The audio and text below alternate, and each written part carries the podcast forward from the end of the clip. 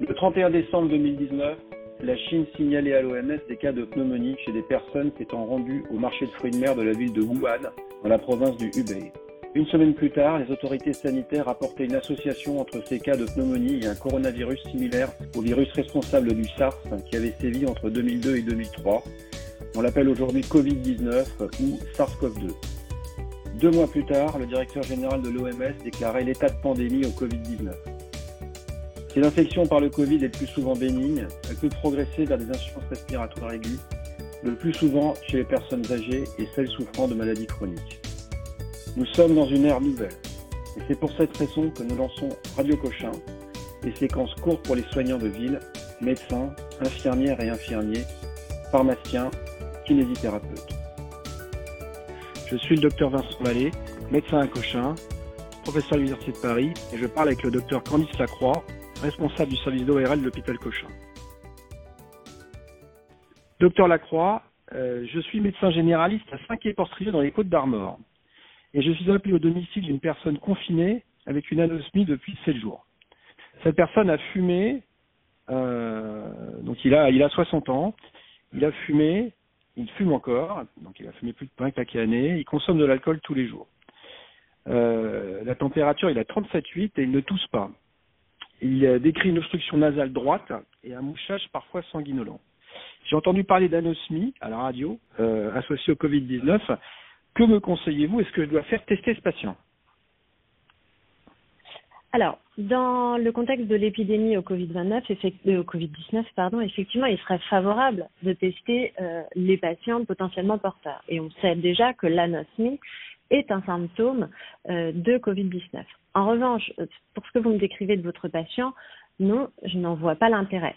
Premièrement, parce que si l'anosmie était isolée, on n'aurait même pas besoin de tester pour savoir que c'est un Covid-19. Et surtout, dans ce que vous me décrivez, il y a plusieurs éléments qui m'interpellent c'est que vous me parlez d'un patient qui a une obstruction nasale associée. C'est bien exact? Il a une obstruction nasale et un mouchage un peu sanglant. Voilà. Donc, je pense qu'à à, l'ère du Covid-19, il ne faut pas tout ramener non plus au Covid-19.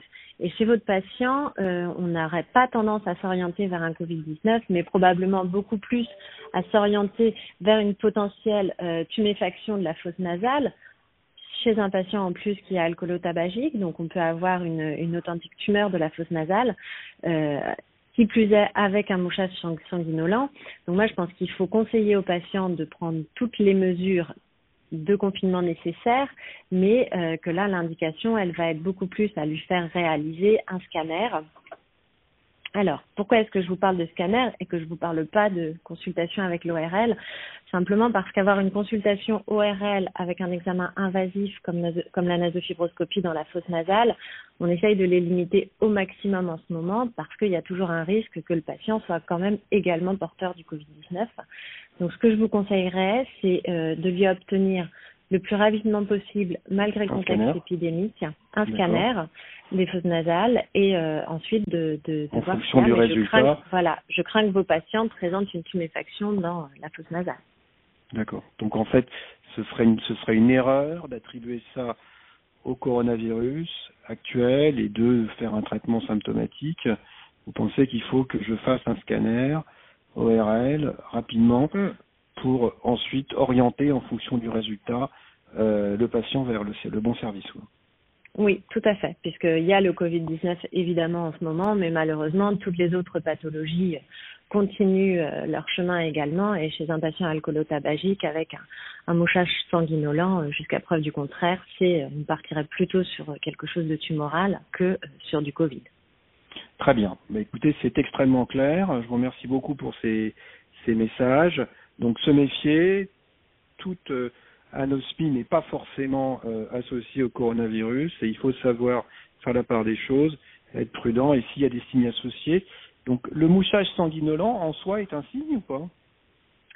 Euh, de potentielle tumeur de la fosse nasale Oui. De, de, de coronavirus, à votre connaissance non, pas de Covid, non. Parce qu'il y a des hémoptysies, si je ne m'abuse, qui ont été associées à l'infection par le coronavirus, mais le, le mouchage sanglant n'est pas un signe. Quoi. Non, l'épistaxis, a priori, n'est pas un signe, puisque, euh, en tout cas, jusqu'à présent, on ne l'a pas constaté. Hein. J'ai pas, j'ai pas eu de, de retour de, de ce type-là. Ok, donc il avait deux bonnes raisons, deux raisons euh, donc l'obstruction nasale et le moussage sanglant l'épistaxis pour l'envoyer au scanner et aller vérifier qu'il n'a pas une tumeur de la fosse nasale. Tout à fait. C'est votre message. Écoutez, docteur Lacroix, merci beaucoup. on vous souhaite bon courage. Manifestement, la l'anosmie est une euh, pathologie fréquente associée au coronavirus, donc vous allez voir beaucoup de malades. Et puis, euh, on ne manquera pas de vous rappeler pour euh, prendre des nouvelles. Voilà. Merci. Très bien. Au revoir.